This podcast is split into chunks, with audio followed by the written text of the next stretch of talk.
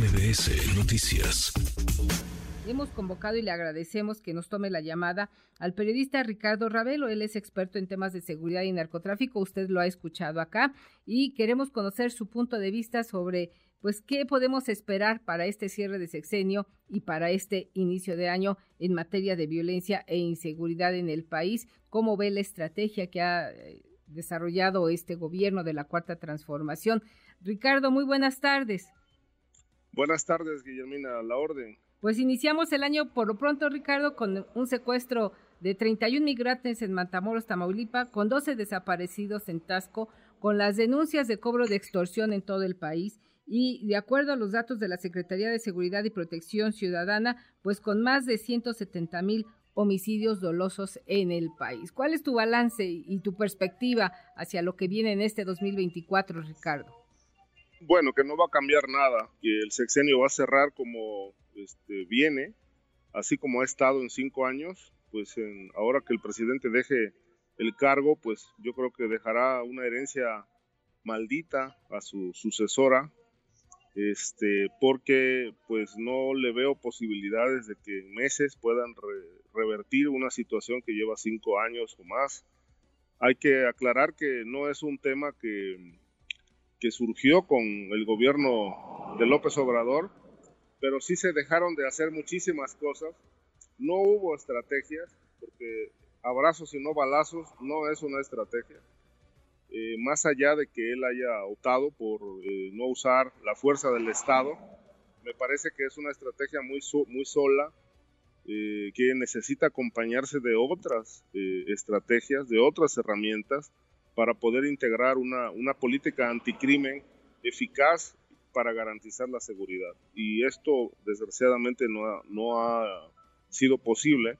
Y, bueno, sobran razones, eh, no solamente los desatinos, las fallas, sino también un grave problema que, que se ha robustecido en este gobierno, que es la corrupción institucional, es la vinculación de políticos, fiscales, gobernadores, alcaldes y el crimen organizado.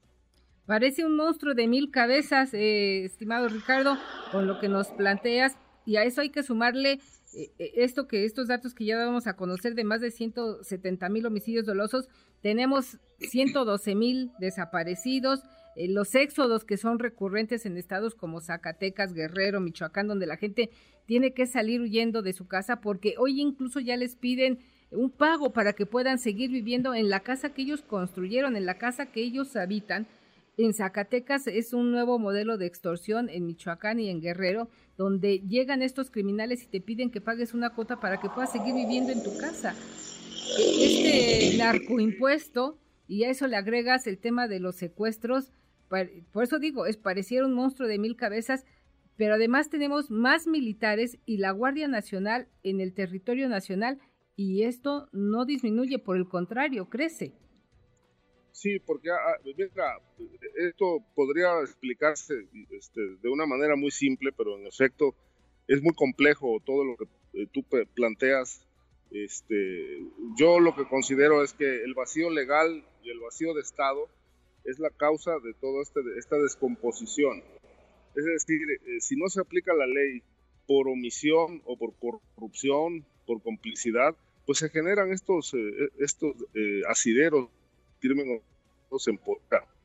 Eh, y el, la consecuencia de esto eh, es muy grave, es la corrupción en todos los niveles. Uno de los puntos estratégicos del sexenio fue el combate a la corrupción y el combate a la inseguridad pública. El compromiso central del presidente que no cumplió ni va a cumplir era pacificar el país y, él optó por atacar las causas. Y yo lo que he planteado en distintos momentos es si la corrupción no es una causa que deriva en impunidad y en violencia, si la complicidad de políticos y empresarios con el crimen no es una causa, pues bueno, eh, no se combate eh, de tal suerte que pues eh, hay impunidad, muy grande la impunidad, 99% de impunidad en el país.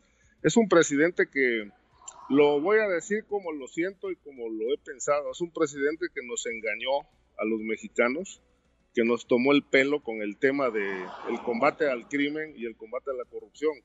Es, esto realmente lo estamos padeciendo, eh, igual que lo padecimos con Peña Nieto y lo padecimos con Calderón y con Fox. Eh, es una verdadera pesadilla lo que nos hereda López Obrador, pero bueno, eh, él no ve esa realidad porque para, para él su gobierno es el inicio de una cuarta transformación que bueno, pues en realidad yo no la veo. Un aeropuerto, un tren Maya y una refinería no son cuarta transformación porque pues vivimos la corrupción y la violencia de siempre. Él lo dijo eh, cuando estaba justo en campaña, que sin seguridad no habría transformación y estamos al cierre de su sexenio y no hay seguridad y es un problema de Estado. Digo, más allá del gobierno en turno, estamos hoy ante un problema de Estado eh, en el que pareciera que no hay ni pies ni cabezas, aunque tengamos más presencia de policías y de militares y de Guardia Nacional en todo el país. Se antoja un escenario, eh, pues, crítico, diría yo, para quienes habitamos este país. Sí, sin duda. Y, lo, eh, y yo insisto que la corrupción a nivel de la, milicia es gravísima. Es decir, hay datos, evidencias, por ejemplo, que el centro, el, Sistema Nacional de Inteligencia, pues inventa también expedientes, los, los eh, envía a la unidad de inteligencia financiera para golpear a gente de la propia cuarta, de la propia cuarta transformación del, de Morena. Es decir, hay demasiada corrupción que el presidente o no está enterado de ella o, realmente se hace de la vista gorda ante estas eh, situaciones graves que están derivando en complicidad. Es decir, este, él niega que haya una complicidad entre su gobierno y crimen organizado, pero tampoco nos explica, por ejemplo, por qué en los estados donde ha ganado Morena se instala el cártel de Sinaloa. Recientemente un informe de la Sedena eh, confirma que después del triunfo de, de Américo Villarreal en Tamaulipas, pues ya está ahí afincado el Mayo Zambada asociado con el cártel del Golfo. Esa plaza era antes una plaza verdaderamente difícil para el cártel de Sinaloa porque no podían entrar, pero tan pronto ganó Morena, el gobierno del estado, pues ya se instaló Sinaloa y así se está instalando en todos los estados a donde ha ganado Morena. Esto no es una complicidad o, o es una coincidencia eh, pues yo creo que en política no hay coincidencias. Hay más bien las evidencias de una gravísima complicidad que el presidente no quiere ver. Pues eh, terrible, terrible lo que nos planteas. Estaremos eh, dándole seguimiento acá porque esto se ha convertido para los habitantes de México, pues en su mayor inquietud, el problema de la seguridad o de la inseguridad, según el lugar donde vivas y desde el punto de vista que lo veas, eh, se ha convertido en la principal preocupación de los ciudadanos en este país, la inseguridad. Muchas gracias Ricardo por este eh, panorama, por este balance que nos haces. Te deseamos un feliz 2024 y gracias por siempre estar para el auditorio de la segunda emisión de MBS Noticias. Muchas gracias, Guillermina. Un abrazo para ti, para el equipo y también para la audiencia. Gracias. Muy buena tarde, Ricardo. Buenas tardes. Redes sociales para que siga en contacto: Twitter, Facebook y TikTok. M. López San Martín.